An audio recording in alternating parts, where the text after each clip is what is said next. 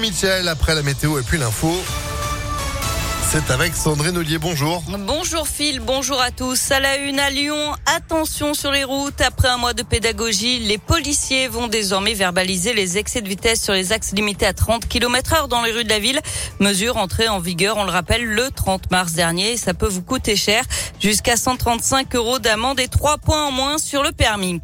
L'espoir d'une nouvelle majorité est là pour euh, Bruno Bernard. Grégory Doucet salue un accord historique qui va permettre de voter, je cite, pour la justice écologique et sociale.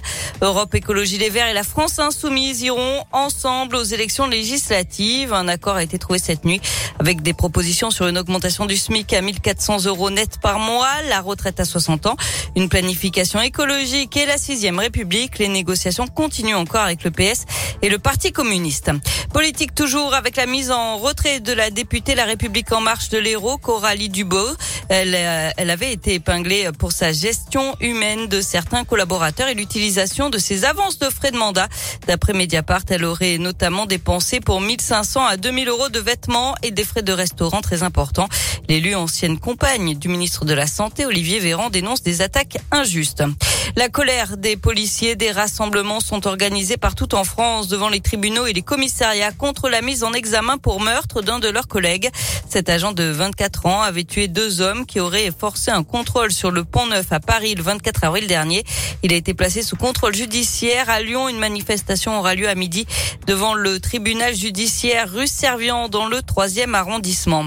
Et puis un nouveau féminicide à Vaux-en-Velin. Ça s'est passé ce week-end dans la nuit de samedi à dimanche.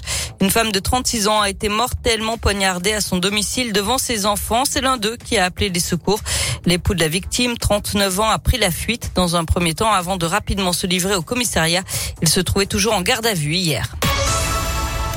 On passe au sport avec du foot et la victoire de l'OL 3 buts à 0 à Marseille hier soir. Lyon qui garde du coup une petite chance de se qualifier pour une Coupe d'Europe l'an prochain. Il faudra reprendre au moins 5 points en 3 matchs. Et puis en basket, l'Asvel signe sa huitième victoire d'affilée. Les Villeurbanais ont battu Le Mans 86 à 74 hier soir lors de la 31e journée de championnat. Prochain match mercredi avec un déplacement à Gravelines Dunkerque. Eh ben c'est noté. Merci beaucoup Sandrine.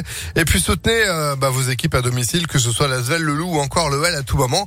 Tous en tribune avec ImpactFM.fr. Vous, vous êtes de retour à midi. À tout à l'heure. Allez, à tout à l'heure. 11h02.